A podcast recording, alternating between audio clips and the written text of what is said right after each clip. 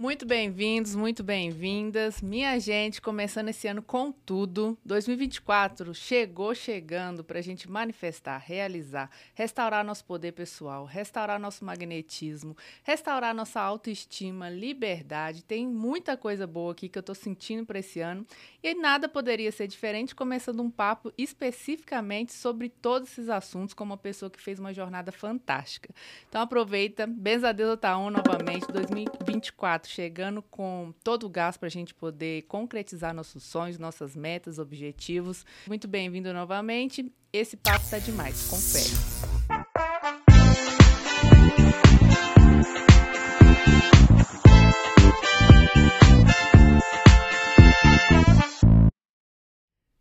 Gente, olha, agora a gente está com uma pessoa super especial estreando no Benza Deusa vou fazer um mistério, porque essa menina tem uma jornada muito massa, que eu fiquei surpreendida, assim, ó, de uma vida monótona de escritório até um ano sabático e também uma viagem de motorhome para América do Norte. Então, pensa que jornada é essa. Estou aqui com a Giovana Almeida, muito bem-vinda. Mulheres, livres, mulheres que buscam liberdade. Obrigada, Maria, por me receber aqui. Tô animada. Tô nervosa, tô animada, tô tudo. bora, bora, é isso mesmo. Aqui o negócio chega chegando.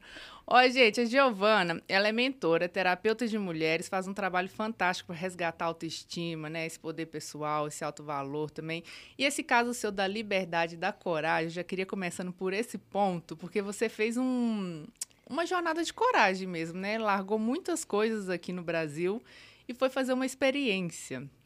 Conta um pouco sobre isso. Meu Deus, já vamos começar com a fofoca mística. Fofoca mística. Sim. É...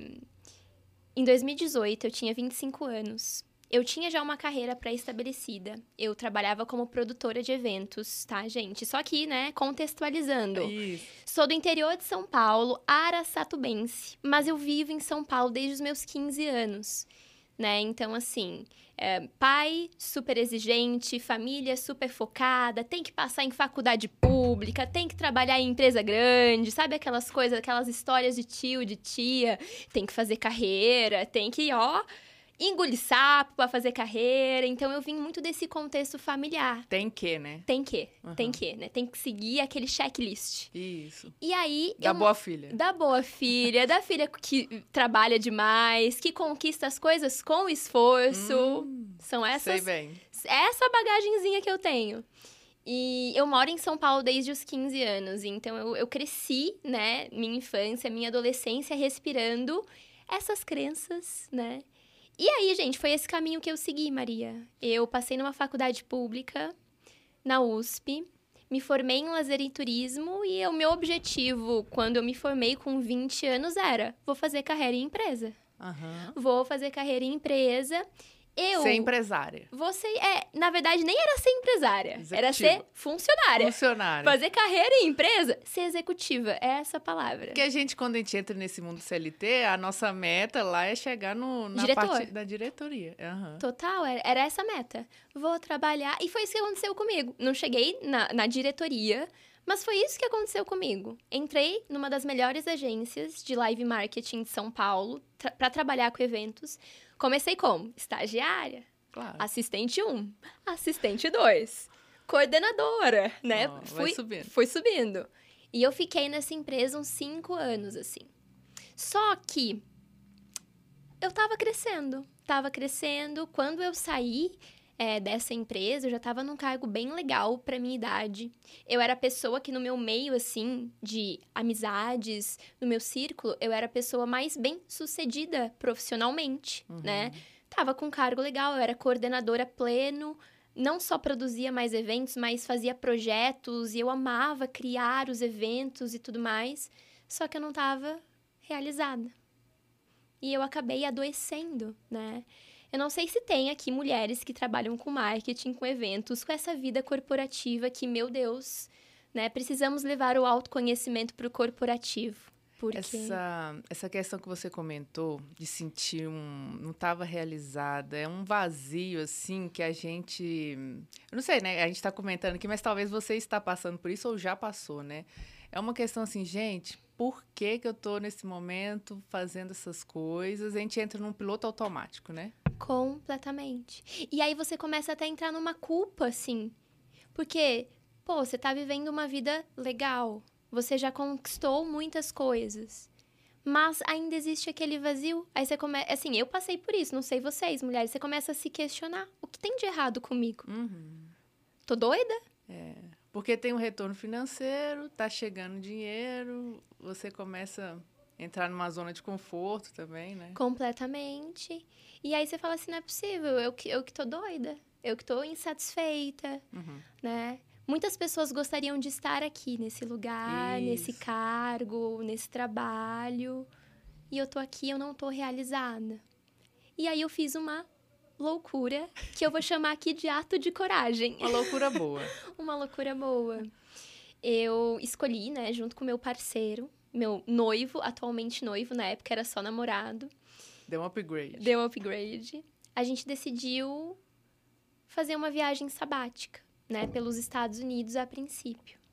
E aí a gente basicamente deixou de lado, né, nossa, nossa carreira, aquela estabilidade, aquela falsa segurança, Uhum. né, Maria? Mas esse momento é difícil, né?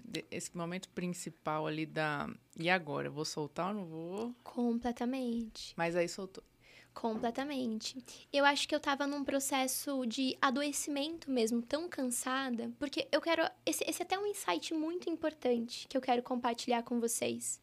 Quando você não se conhece, quando você não sabe estabelecer os teus limites, quando você não sabe reconhecer o que te faz vibrar, o que te faz feliz. Mas principalmente quando você não sabe estabelecer os teus limites assim, às vezes algo que até poderia te fazer bem, é algo até que você gosta, aquilo passa a ser disfuncional, Uhum. aquilo passa a te adoecer. E às vezes não é a coisa em si, a função em si, mas é a forma como você está se posicionando naquele lugar. Então eu passei por isso. Não era a empresa, não eram as pessoas, mas eu não me conhecia. Então eu não sabia estabelecer os meus limites, eu absorvia mais projetos que eu podia, e isso fez com que eu entrasse num desgaste muito grande. E no desgaste foi mais fácil soltar, porque eu tava com o quê? Com raiva, Com certeza. sabe? Então assim, eu tava tão num limite que hoje eu sei, autorresponsabilidade, mulheres, que eu me coloquei, né? Uhum. Então, quais são os limites que você não está se posicionando, que você não está dando? E eu não colocava ali, entendeu? Não me posicionava, absorvia mais coisa. Então, eu me coloquei naquela situação. Hoje eu posso ver isso. Claro. Então, foi mais fácil Ah, soltar, porque eu ok. soltei na raiva, digamos assim, Você sabe? pegou energia pra potencializar isso. Peguei aquela energia e eu falei assim: ou é agora, ou eu não sei quando vai ser. E eu confio muito no universo, assim. Então foi no momento certo. Isso. Foi no momento certo, sabe? Aham. Eu tinha 25 anos. E aí a gente foi para os Estados Unidos. E aí? Hum, Curiosa essa parte. Curiosa. Porque eu sei que tem vários capítulos. São muitos. Não, e aí, e aí, né, é claro que maturidade você se adquire vivendo, né? E aí fui para os Estados Unidos e foi sim um ato de coragem. Pensa, eu vendi todas as minhas coisas. Vendi meus móveis. Fechou a casa mesmo aqui? Fechei a casa, porque eu morava em Ah. casa alugada. Então você já foi com a intenção assim, vou ficar um quanto tempo? Um ano? Um ano. Um ano. E assim, quando voltar, não sei. Era essa a Ah, cabeça. ok, ok. Louca. Só vou. Só Passagem vou. só de ida. passagem só de ida. E aí, é, então eu vendi tudo, minhas coisas, fui com uma mala super enxuta, assim. Então foi um processo de desapegar também Nossa. das capas, Isso. sabe? Dos rótulos. Ai, mas essas roupas de escritório, será que era isso que eu queria usar? Sabe? E aí eu fui assim, com o básico, com o essencial. Isso, ótimo. Cheguei nos Estados Unidos. Aí pensa, né? Aí? Pensa assim, você acha que deu tudo certo de cara? Passou uns perrengues chique. Maria, foram perrengues chiques, só que nem, nem Só tão chiques. nem tão chiques assim. Foi um momento de autoconhecimento profundo, assim. E, e, na verdade, assim, é uma coisa que eu queria ressaltar. Quando eu fui fazer essa viagem, eu fui muito bem intencionada. Porque eu pedi, assim, para o universo, para a espiritualidade, assim, eu quero me encontrar, eu quero me conhecer, sabe?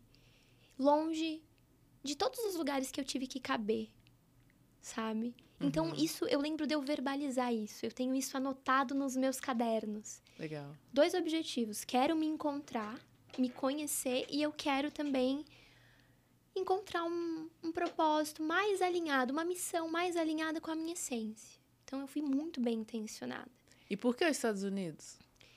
Olha, na verdade, assim, tem pessoas que sonham ir para diversos lugares. Eu e o meu noivo, a gente encasquetou em fazer uma viagem de motorhome. Ah, tá. A princípio ia ser uma van, uma camper van. Que, sabe uma van? Eles fazem muito isso Faz também. Faz uma casa dentro? Faz uma casa dentro, uhum. que é, é, um, é menor que o motorhome. Sim. E os Estados Unidos é o país. Para isso. Para isso. Eu vi sua foto lá no Insta, eu falei, que massa, é tipo filme ali, uhum. aquela foto sua. Não, é, e, e, assim, foi cenários de filme. Ah, cenários certeza, de filme. Então, Estados Unidos, esse foi o chamado. Entendi. A gente queria fazer uma road trip, que chama, que é uma... Essa experiência de viajar e acontecer uhum. durante a viagem, né? Toda a transformação. Sim, e aí, e muita coisa deu errado, né? Claro, Porque ia ser uma camper van, mas aí não conseguimos a camper van. Compramos o motorhome. Mas é, então vocês chegaram lá já buscando o motorhome? Sim. Aliás, a, a camper van. Camper van a gente chegou com essa intenção. A gente queria montar uma camper van. Nossa. Sabe? Tá. Nesse nível de coragem.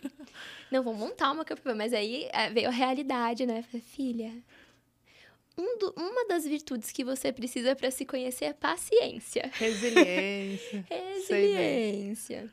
Então, assim, a gente mudou completamente o nosso roteiro. A gente ia viajar só pelos Estados Unidos e pelo Canadá de camper van. Mas a gente comprou um motorhome.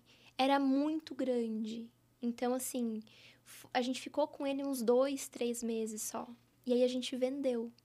Peraí, ah, para dirigir precisa ter uma habilitação especial? Não? não precisa. Lá nos Estados Unidos, não. Ah, tá. Você precisa ter uma habilidade para você conseguir é dirigir tipo o carro. Um ônibus? Quase o tamanho, sei lá. Olha, no, a nossa campervan campervan não, nosso motorhome, que eram para cinco pessoas dormirem, tá? Olha. Tinham duas camas de casal e uma cama de solteiro. Tem foto? Eu posso pôr aqui a foto pro pessoal? Pode colocar a foto. Boa. Inclusive, a gente chamava o nosso motorhome de trambolho. Nossa. Porque ele era muito grande. Ele era enorme. E aí, o para-choque na frente e atrás era todo remendado com silver tape. Sabe aquela, sei, sei, sei. aquela fita cinza. E, e ele era muito grande. Tinham seis rodas. Não Caraca. era um carro com quatro rodas. Tinham seis rodas, que é um mini caminhão. É. E a manutenção também? Então era muito caro a manutenção. Então, assim, Entendi. assim, quebrava uma coisa, era um desafio gigantesco. Né? Meu Deus, o pneu tá careca. Nossa, e aí você tem que ir num lugar especializado. Para isso. O pneu é maior. Então acabou que é, o motorhome que era representaria a nossa liberdade de sair viajando, acabou travando a nossa liberdade em alguns aspectos, né? E aí a gente fez uma escolha, nós escolhemos vender ele. Só que nesse processo, Maria, foi tanto autoconhecimento, eu mesma, como casal, claro. é. E eu vou falar uma coisa para você, se descobrir longe do teu núcleo familiar, longe, uh, enfim, daquelas crenças, daqueles padrões, é um ato de coragem. Com certeza. Porque ao mesmo tempo em que você tem a liberdade para ser quem você quiser, você também tem que encarar o teu vazio. Exatamente. Aquele vazio que eu já sentia trabalhando, trabalhando, mas não me sentia realizada. E nesse momento, colocando aqui uma pimenta. Uhum. Você colocou o motorhome ou essa viagem no, tentando preencher o vazio ou tentando buscar essa liberdade, e aí você já falou, não era isso, não era a tal da liberdade que eu estava procurando, né? Era eu mesma. A verdade é que eu queria uma aventura para eu me descobrir. Uhum. Então. Tipo a jornada do herói lá do Hobbit, Matrix. Sai do zona comum, faz o giro e volta de uma outra forma. Completamente. Foi a jornada do herói que eu vivi. E, meu Deus, com muitos altos e baixos. Uhum. Que a gente vendeu o motorhome. Aí depois a gente foi viajar de mochila. Pensa, todas as tuas roupas numa mala, de mão. E aí? Não, nessa época eu era completamente desconectada do meu feminino, né? Ah, Então, assim, era roupinha pretinha, bran- br- preta, branca Tá. e cinza. e cinza. E, e aí foi até um resgate de que mulher que sou eu? Que mulher que sou eu? Será que isso é o essencial? Ou será que isso, na verdade, é uma desconexão do meu feminino? Uhum. Então vieram muitas questões assim, sabe?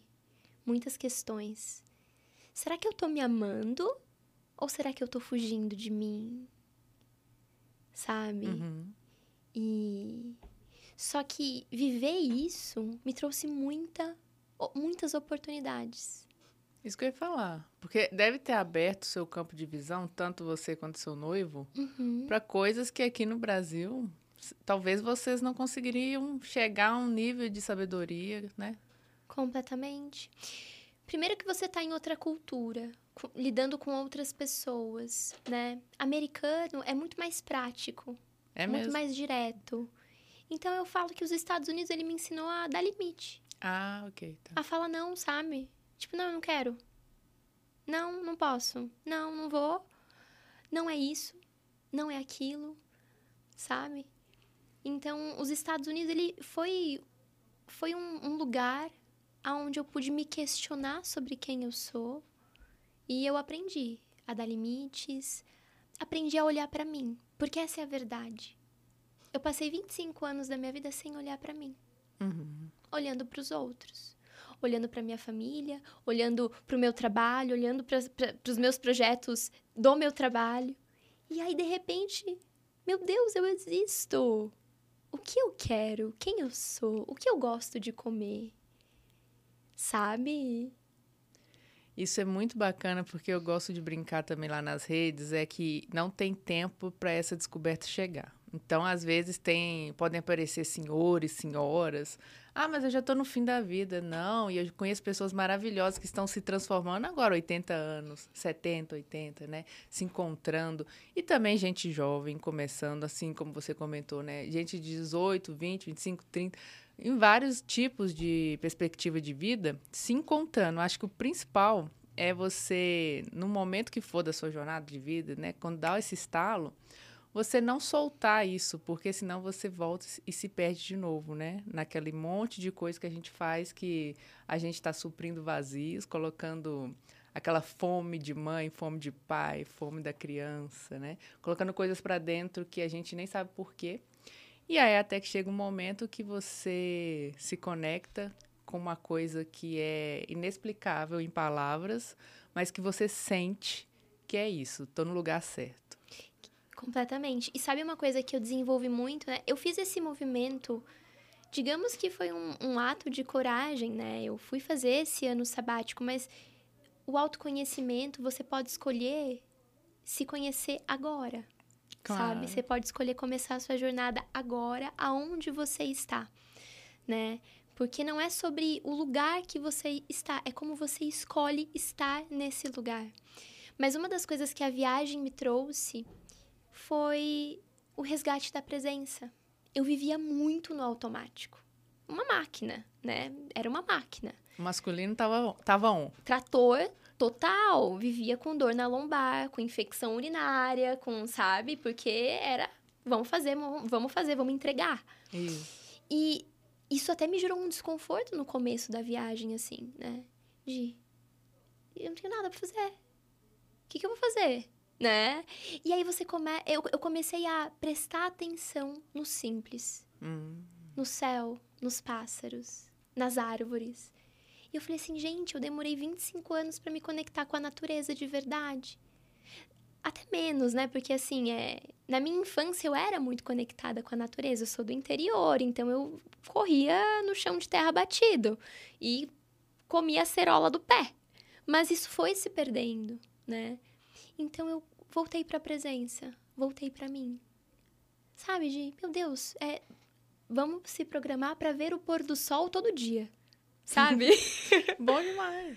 E, e, a gente pode fazer isso aqui. Quando eu voltei dos Estados Unidos, né? Eu morei depois na Califórnia. Via...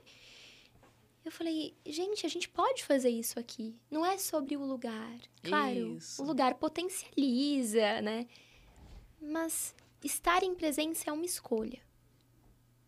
Sabe? É uma escolha também. Você até, voltando um pouquinho na sua história, você, eu acho que você teve perspectivas diferentes, é, numa viagem de motorhome, numa viagem a pé, mochilão, né? Uhum. Você teve experiências diferentes ali que você, numa mesma jornada, conseguiu chegar em, talvez, insights por conta disso, né? Da forma que você estava caminhando. Que isso é muito metafórico na nossa vida, né? Meu Deus. Você vai a pé, vai de bicicleta, vai de barco, vai de quê, né? Então... E e o quanto que isso é individual, é de cada um, é. né? Quando a gente viajava de motorhome, todas as nossas roupas, todas as nossas coisas ficavam no motorhome. Então a gente não carregava a mala. Então a gente, mesmo indo com pouca coisa para os Estados Unidos, a gente tinha ainda muita coisa que não fazia sentido. Quando a viagem passou a ser um mochilão, a gente teve que rever tudo de novo. E aí, o que de fato é essencial nesse lugar? Nesse cenário, né? E aí, a mochila que você vai carregar nas costas. E aí, é, a gente ia viajar só pelos Estados Unidos e Canadá. Depois, a gente foi para o México, para Guatemala, que foram lugares mágicos para mim. E de mochilão. E aí? Que roupa que eu levo? Será que o casaco de inverno que eu usei lá vai fazer sentido num país tropical? E o desapego? Então eu tive que rever a minha mochila várias vezes. Olha aí.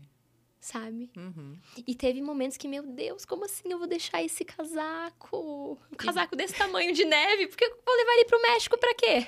E bem metafórico a nossa viagem interior, né? Quanta coisa a gente carrega não precisa, né? No momento daquela experiência. Pode ser igual, tá na neve, precisa. Sim. Tá, tá no verão, precisa de outra coisa. Você precisa saber o que você vai levar em todos os momentos e o que você vai ativar quando for necessário. Quando for necessário, perfeito. Você comentou também que você passou por, por Tintianissa?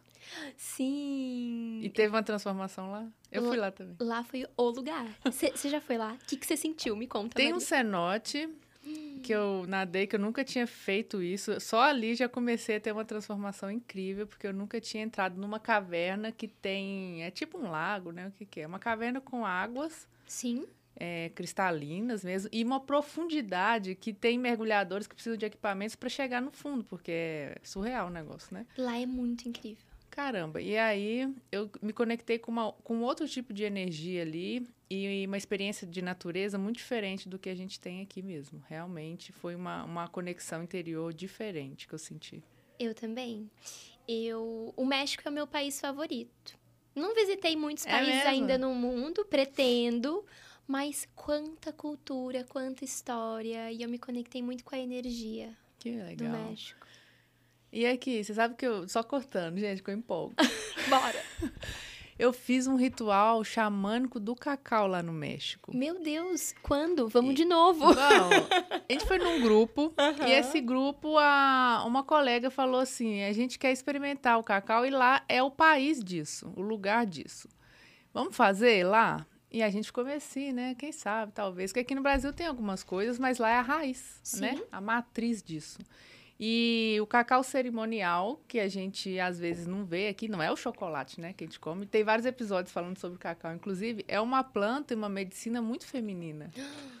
E de expansão. Você já, já fez assim? Já tomei. Já, já participei de rituais, só que só no Brasil. Uhum. E eu, às vezes, tomo em casa. Mas ótimo, é, é uma ótimo. energia Isso. feminina pura. Essa conexão com essa planta, pode tomar em casa, que é ótimo. Traz expansão, né? Traz essa questão do emocional, do acolhimento, né? Uhum. E até, até brinco que depois que eu voltei de lá, eu comecei a tomar mais cacau do que café. Porque eu, eu senti essa necessidade de reconexão. Que eu achei muito massa. E foi lá que teve se despertar, assim, pro cacau, né? Que incrível! Viu? O México transforma as transforma. pessoas de alguma forma. O lugar que eu quero ir é Peru agora, fazer uma outra jornada lá, que hum, também transforma, né? Incrível. Eu já fui. Então, esse, essa. um, um, pequeno detalhe na minha história. Essa sementinha de fazer o ano sabático, a viagem sabática, foi plantada no Peru. Olha, então foi tem num, conexão. Foi numa viagem que eu fui em 2016. E aí lá eu conheci um alemão que estava viajando o mundo há seis meses. E aí, isso existe? Como assim esse cara tá viajando o mundo há seis meses?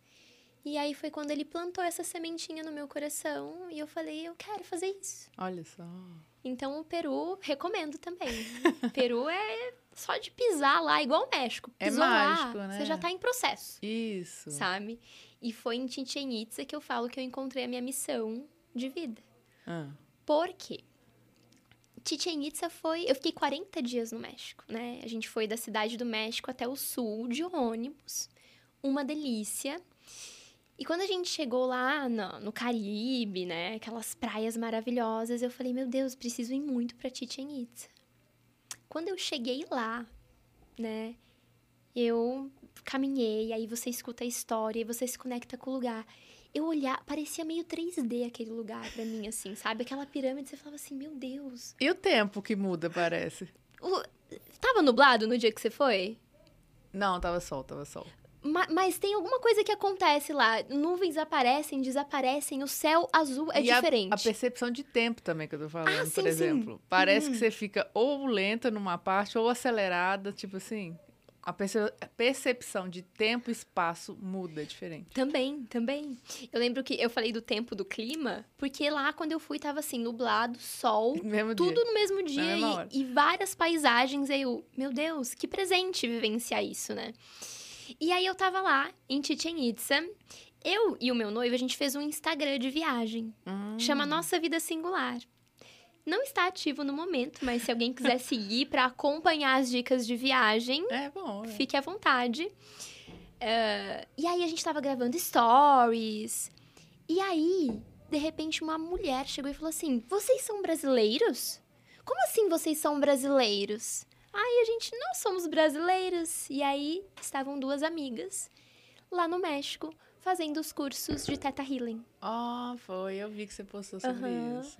E a Vaiana, né, que é a canalizadora da técnica do Theta Healing, ela não faz cursos na América do Sul. Ela só vai até o México, né? E aí elas estavam lá. Na raiz, então, você vê? Na raiz. E aí, só sei que eu me conectei muito com uma das mulheres, que é a Tássia, que se tornou a minha terapeuta, né, depois. A minha professora, ela que me iniciou nas terapias. Mas foi ali que eu me conectei me conectei com isso, me conectei e falei, nossa, isso existe. Terapias holísticas, integrativas, trabalhar crenças, isso existe. A gente trocou o WhatsApp, trocamos Instagram. WhatsApp não, acho que na época era Instagram. E a gente começou a se seguir. E aí eu falei, meu Deus, isso me chamou a atenção. Teve alguma coisa que despertou no meu coração. E aí, depois de um tempo, né, é, enfim, nos meus processos de autoconhecimento que eu já não estava dando conta sozinha mais. Uhum. E eu acho isso também muito importante falar. Eu meditava, né? E aí, conforme eu fui meditando, as minhas meditações, elas vinham coisas muito profundas, que eu falava, meu Deus, o que, que eu faço com isso aqui que, que veio, né? Eu busquei ajuda. Busquei ajuda de uma profissional, de uma terapeuta, para me auxiliar, me, me ajudar a organizar tudo que estava vindo, né? Até então eu nunca tinha feito terapia na vida. Só que aí eu fui fazer o quê? Teta Healing, terapias integrativas. Me apaixonei. E eu falei, isso faz muito sentido pro meu coração. Não só pro meu processo. Uhum. Só que em 2019, que eu comecei a fazer terapia, que eu conheci a Tássia, meu Deus, eu não sabia ainda se eu ia ser terapeuta, mas eu sabia que alguma coisa eu tinha que fazer com aquilo, sabe? Te chamou ali. Uhum. Então eu falo, o México foi o lugar onde eu reconectei com a minha missão de servir, de contribuir com a evolução de pessoas, de outras mulheres. Porque eu falo assim, meu Deus, eu passei por tanta coisa. Eu imagino que talvez, né, você também. Isso, os aprendizados disso não podem ficar só comigo sabe? Eu acho que compartilhar é um dos meus valores de vida, assim. Compartilhar as coisas boas, compartilhar os aprendizados. E foi ali no México que eu reacendi essa chama. Muito bom, muito bom. Depois você voltou para cá ou não? É, continuou? Não, e aí do México a gente foi para Guatemala. Ai, que é outro país que eu super recomendo. Eu amo a América Latina. Queria deixar isso aqui. Fui para os Estados Unidos, fui para os Estados Unidos, mas como eu amo a América Latina, sabe? É, eu não fui para Europa ainda. Não sei como que é, são as energias lá, mas eu sei que lá tem muitos portais também. Sim. Mas fui, fomos para Guatemala, escalei um vulcão. Sério? Uhum, Nossa, uhum. essa também é uma experiência. Vulcão ativo. Menina! E você sabe o que é curioso, Maria? Naquela época eu não sabia de lugares portais. Eu não sabia qual eram esses. Eu não tinha acesso a esses conhecimentos de portais energéticos na Terra. De. Eu não. Não. Mas intuitivamente foi guiada. Fui guiada. Perfeito. E eu fui para lugares portais muito fortes. Peru. Começando pelo Peru, isso que eu ia falar. Peru, sabe? México, Guatemala. Aí a gente ficou na Guatemala um tempo, fui para Cuba. Ah, legal. E aí depois eu voltei para os Estados Unidos. Isso fazia mais ou menos nove meses de ano sabático. Tá. E a gente voltou para os Estados Unidos porque antes a gente tinha explorado a costa oeste, a costa leste, que é aquela parte que tem Nova York, etc. E mais gente, turístico. Exatamente, mais turística. A gente falou, quer, quer ir para Califórnia, né? E Califórnia também é um portal energético. Ah, eu não sabia. Lá tem o Monte Shasta. Ah, sim, sim, sim. sim. Fica sabia bem. desse nome. Então! lá tem o Monte Shasta, que ele é, fica bem na divisa da Califórnia. Tem uma amiga lá agora, inclusive. Eu não conectei que é lá na Califórnia, olha só. Mulher é na Califórnia. Okay. Então eu falo assim, intuitivamente, algo aqui dentro, eu falo que é a minha alma. A minha alma me levou para esses lugares. Que massa. E eu fui me curando. E aí, nesse último aí, o que, que aconteceu? Caos. Porque faz parte também. Completamente. O pessoal nega o caos, mas o caos, o caos parir, gente, é, é o caos. Parir é o caos. Se auto-parir, uhum. também é o caos. Maravilhosa. Concordo super. E, e aí, o que aconteceu na Califórnia? Eu estava num portal, né? Totalmente feminino. E aí foi quando veio todas as minhas dinâmicas de mãe para eu olhar. Ah, olha só. E aí eu fiquei. A verdade, eu fiquei doida. Não doida, mas eu fiquei insta muito instável emocionalmente, né? E aí foi aí que eu comecei a fazer terapia. Tá, de fato. De fato, é porque eu acho que talvez a maioria das mulheres, algumas conscientes e outras ainda não, todas nós temos nossas feridas com, com as nossas mães, né? E, e aí na Califórnia a gente trabalhou, então eu voltei para a dinâmica do trabalho. Então, feri as, algumas feridas foram reabertas. Ah, tá. E aí eu tive a oportunidade de acessar esse caos de cura, né? Aí eu comecei a fazer terapia. E aí foi um processo incrível, incrível. Porque eu fui tomando consciências, sabe? É, não sei se você pegou essa parte da minha história, mas a minha mãe faleceu quando eu tinha cinco anos. Então eu não tinha dimensão do quanto isso tinha impactado a minha vida, sabe? Uhum. Até 2019, gente, eu não tinha dimensão. Essa é a verdade, né? Eu não tinha acessado aquela dor e processado aquela dor. E eu comecei a fazer isso na Califórnia. Então eu falo que a minha alma e a espiritualidade me levaram para os lugares corretos. Para eu acessar as energias corretas, sabe? Uhum. E ali começou. Foi um caos, foi um caos, mas foi um renascimento. Isso. Na sua busca, você estava tá, tentando entender as suas feridas e dores, talvez, né? Para chegar do outro lado. Nossa, completamente. Completamente. E aí eu acho que foi ali que eu me encontrei. Uhum. Não que eu não estivesse me encontrando durante a jornada. Cada passo, né? Tudo foi importante. Mas ali, digamos que eu cheguei numa parte mais vulnerável, hum. sabe? Eu já tava assim, ah, o que que eu gosto, o que que eu não gosto, o que que eu como, o que que eu não como. Eu já tava conseguindo colocar os meus limites, mas foi na Califórnia que eu cheguei numa parte muito vulnerável. Que era uma dor muito profunda, né? E eu comecei esse processo de ressignificar isso, de curar o meu feminino, de me conectar com esse lugar mais profundo. E foi aí que me virou uma chave, assim. Eu falei: quantas pessoas vivem uma vida inteira no automático, carregando dores que elas desconhecem, Uhum. achando que os desafios são sentenças, sabe? E eu falei: cara, não, não é uma sentença. Você pode se transformar, você pode renascer, você pode transformar a tua vida. Com certeza. Eu tenho atendido muitas pessoas esses últimos dias que estavam num campo de morte sem saber. E muito do que você comentou assim também, né? Perdeu pai ou mãe ou um ente querido muito cedo e não sabia de onde vinha uma dor, não sabia que estava num campo desse, né? E aí não tinha vontade de viver, não tinha vontade de sair, tava vivendo assim um dia depois do outro, mas sem aquela empolgação, aquela aquele brilho no olho, né? Então, faz total sentido também esse caminho no, no, no que você coloca assim, você sozinha, você foi sozinha buscar sua ferida de mãe, né? Porque nós temos isso, quando a gente nasce, a gente acha que é a nossa mãe, né? Até a gente entender que não somos a nossa mãe, gera um, uma questão ali na criança até os sete anos, né? E tudo. E pode vir até a fase adulta. E nesse seu processo, parece que mostra um, um bom caminho aí que você fez de, de retorno e de reencontro por conta disso também, né? Completamente, completamente.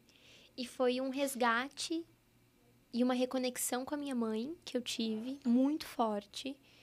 E ao mesmo tempo uma permissão, sabe? Pra eu ir pra vida, pra eu viver, pra eu sair desse campo. Porque em alguns momentos eu tava assim nesse campo de morte, sabe? Porque na verdade eu não tava reconhecendo a minha dor. Eu não sabia a ali. raiz disso. Eu não me conhecia, né?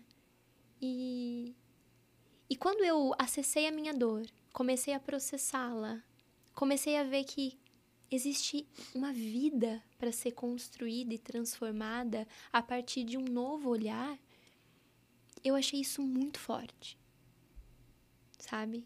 E foi aí que eu falei: eu preciso servir outras mulheres e outras pessoas e mostrar que é possível, Uhum. não é uma sentença. E você vivenciou e conseguiu chegar do outro lado. Sim, consegui chegar é do um outro lado. case. É um case. e, ainda, às vezes, né, passo por processos, Sim. revisito algumas coisas. Eu falo, gente, que eu fui processar o luto da minha mãe com 25 anos, Isso. sabe? Demoraram 20 anos. Então, hoje eu posso dizer que eu já processei. E que fica a saudade. E que fica é, a honra por tudo que ela passou Isso. Né? de que agora ela vive através de mim. Mas para eu chegar nessa mentalidade e sustentar isso, passei pela minha jornada. Perfeito, perfeito. E aí, depois desse processo lá, você voltou e começou a atender? Como é que foi?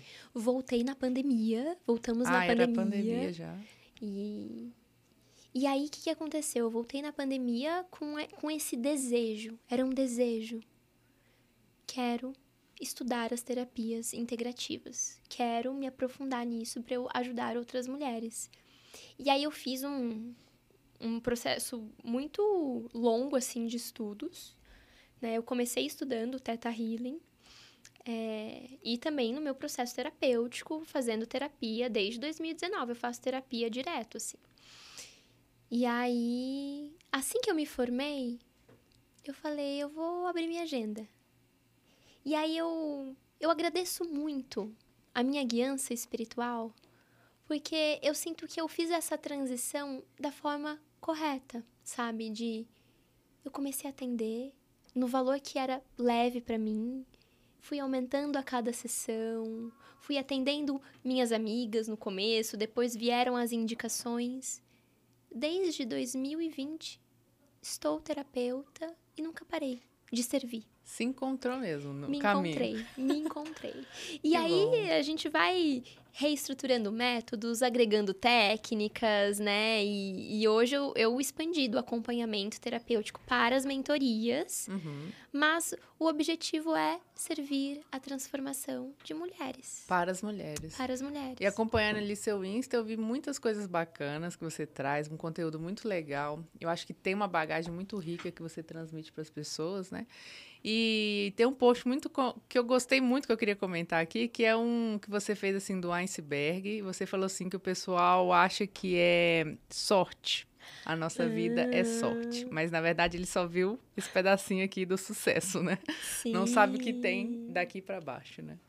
Nossa, esse post ele é revolucionário, né? Uhum. Eu fiz dois. Na verdade, eu fiz três. Inclusive, vou até postar hoje. Posta, que eu gostei muito desse. É, um deles era sobre amor próprio, o outro sobre autoestima, né? Como se as pessoas veem mulheres se realizando, mulheres fazendo transição de carreira, é, mulheres com uma autoestima, sabe, transbordando o feminino, mas é, é como se isso fosse só a superfície. Uhum. A, a ponta do iceberg. O iceberg inteiro é o processo. É o processo que não é fácil. Não é fácil. Não é fácil, sabe? É, por exemplo, para você ter amor próprio, honrar o teu amor próprio, você precisa falar não, você precisa decepcionar as pessoas, você precisa dar limites, você precisa sair de lugares, sair de ambiências. Isso. E muitas vezes isso não é um processo fácil. E olhar para nossas sombras também, né? Para as nossas dores, para os nossos traumas, que às vezes só fica para debaixo do tapete. Muitos que você pode perceber também nas clientes que às vezes elas não querem olhar para as dores, né? Mas depois que acessa, ressignifica, transmuta essa energia, o negócio ó, vai para outro, outro caminho, outra, outro nível da jornada, né? Completamente, completamente. Existem as resistências, né? Resistências. É a mesma coisa com a autoestima. É, eu acho que até o conceito de autoestima tá meio desregulado, assim, atualmente, né? Você vê uma mulher bonita, você fala, meu Deus, ela tem autoestima. Pode ser que ela tenha algum. Realmente tenha uma. se sinta segura com a autoimagem. Mas a autoestima é muito além. Uhum. É muito além disso. E regular a autoestima, meu bem, é você ir lá na tua infância lidar com as tuas crenças infantis, com a tua percepção de criança sobre você mesma. E isso muitas vezes dói. Camadas e camadas. Camadas e camadas. Uhum. Então, lidar com as suas faltas, né? Com aqueles buracos, com aqueles vazios. Então, eu, eu acho muito curioso, assim, as pessoas estarem normalizando ou falando de uma forma tão é, superficial sobre temas tão profundos. É verdade. Que é amor próprio, autoestima, realização, transição de carreira. Gente, fazer uma transição de carreira envolve mudança de mentalidade. De muita coisa. Coragem, sabe? A gente podia fazer um outro episódio, inclusive, só sobre isso, porque eu queria e gosto muito de falar isso, que é não vamos romantizar a transição de carreira. Porque o pessoal fica assim, ah, eu vou fazer uma transição. Meu querido, minha querida, não é só isso. Nossa. Porque se você não está disposto a bancar sua decisão, isso aí, ou você vai do zero a 100, né? Porque o negócio é complicado para você se bancar numa posição nova, né? Nossa, eu super topo fazer esse, esse episódio. Eu acho massa. Porque é isso, né? É, é você sustentar a sua escolha e se libertar muitas vezes das expectativas do outro sobre Dos você. Outros. Exato, exato. E no princípio, você vai ser o seu próprio investidor. Você é seu investidor terapêutico, você é seu investidor de negócios, você vai injetar o seu financeiro no seu negócio para crescer, criar a base, ter, começar a formatar, né? Para as pessoas começarem a entender que ali é um negócio, trazer pessoas. E isso é um processo é, gradual, né? A gente vai crescendo aos poucos. E à medida que vai andando, que é muito bacana, que foi por isso que a gente se conheceu. Sim. E é muito massa, porque as pessoas começam a chegar, a gente tem trocas semelhantes e as pessoas se ajudam. A ambiência é super importante, porque cria esse momento e esse, essas oportunidades das pessoas se ajudarem. E cria toda essa parte para a gente poder dar um upgrade, né? Na nossa própria vida. Nossa, eu concordo super, assim. E eu sinto que Muitas vezes, quando você não tem o apoio certo para fazer uma transição de carreira, você acaba desistindo, sabe? Porque é como se é, fazer esse movimento, você vai precisar de pessoas, Isso. sabe? E todo mundo fala que ah, empreender é solitário, empreender, nossa, é super solitário. E, e, e eu sustentei essa crença por muito tempo, sabia, Maria? Eu falava isso pra mim, ai, não, é solitário, é assim mesmo, é assim mesmo. Só que não, né? É também uma escolha. Você, Uhum.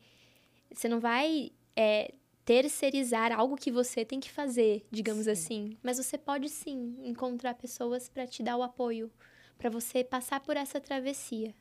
Eu vou fazer um post de iceberg sobre transição de carreira em Ótimo. homenagem a você. Vamos fazer e a gente vai colocar aqui para vocês Sim. acompanharem. E isso é muito legal, porque cada pessoa teve um processo mesmo de transição. Sim. Alguns, né, com mais dores, outros foi mais leve, outros se, prepararam muito para fazer o passo, mas isso não tem uma receita de bolo, claro, mas é é uma, uma decisão muito importante na vida. Porque até então é o que você falou, eu estava seguindo padrões familiares, o que as pessoas esperavam que eu fosse, e talvez você estava indo com a maré ali da, da- do seu e-mail, do seu entorno, né? Uhum. Até você fazer a virada. Falei, não, peraí, eu não quero só isso, só fazer isso, porque também o propósito não é só uma coisa, né? Você pode fazer várias coisas.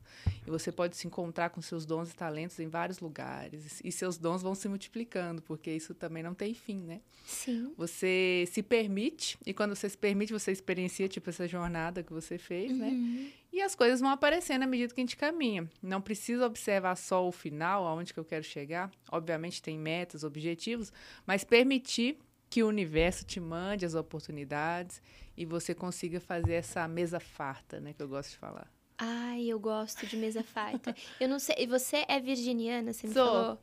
Eu sou geminiana, então imagina. Gente, Se deixar, é, é, é uma expansão de talentos, sabe? No sentido de, não é só uma coisa. Eu falo assim, eu sou terapeuta porque, na verdade, a minha grande missão é compartilhar os meus aprendizados. Exatamente, comunicar. E eu faço isso através das terapias, das mentorias, individuais e em grupo.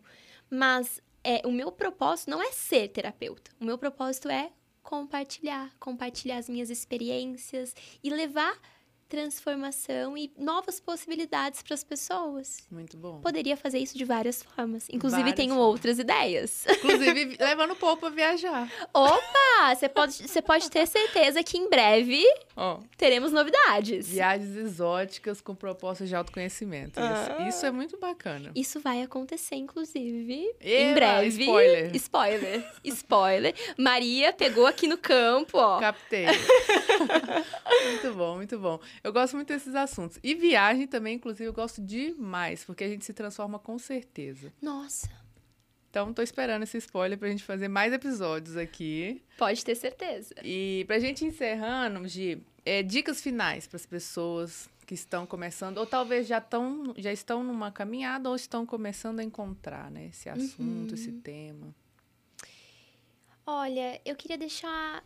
Eu acho que não é nem dica, é uma mensagem mesmo, Uhum. sabe? De se escolha, sabe? Eu acho que a viagem mais importante que você pode fazer na tua vida é pra dentro. Perfeito. sabe? E você não precisa estar em movimento para fazer essa viagem para dentro. Mas se você puder estar em movimento, assim, digo, viajando também para fora, ótimo, né?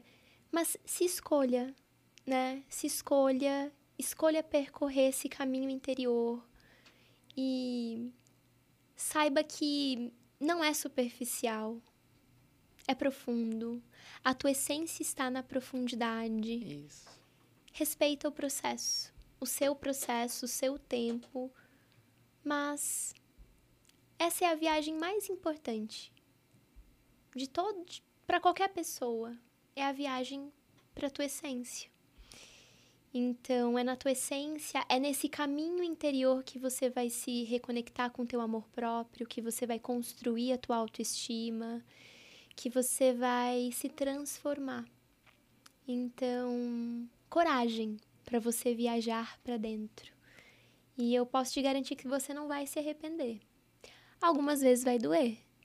Mas, trazendo até um exemplo da minha viagem sabática, eu subi um vulcão na Guatemala. Demorou cinco horas e meia. Eu fui a última a chegar. Meus pés doeram. Muito. Muitas bolhas no pé, porque eu ainda fui com o tênis errado. Mas quando eu cheguei lá, eu vi uma das paisagens mais lindas da minha vida. Então, às vezes vai doer. Às vezes, nossa, será que eu dou conta mesmo? E eu vou te dizer, você dá conta, mulher. Então, invista em você, se escolha e viaje para dentro. Muito bom, muito bom. Inclusive, você está aí ajudando as mulheres a fazer essa viagem para dentro com seus trabalhos, né? Quer deixar aí para elas como elas te encontram? Claro! Primeira coisa, me procurem no Instagram, arroba Giovana com dois N's Almeidas. Me sigam lá. Lá tem muito conteúdo enriquecedor que vai te fazer viajar para dentro né? Primeira coisa. Uhum. E eu também estou com as inscrições abertas para a Jornada Mulher de Valor. Como o nome já diz, é uma jornada de resgate do amor próprio, de construção da autoestima, e é uma oportunidade única para você se conhecer, para você viajar para dentro, né? Com uma guia experiente. Certeza. Que com certeza também vou viajar para dentro junto, porque é sempre bom, né? Então fica aí o convite para vocês.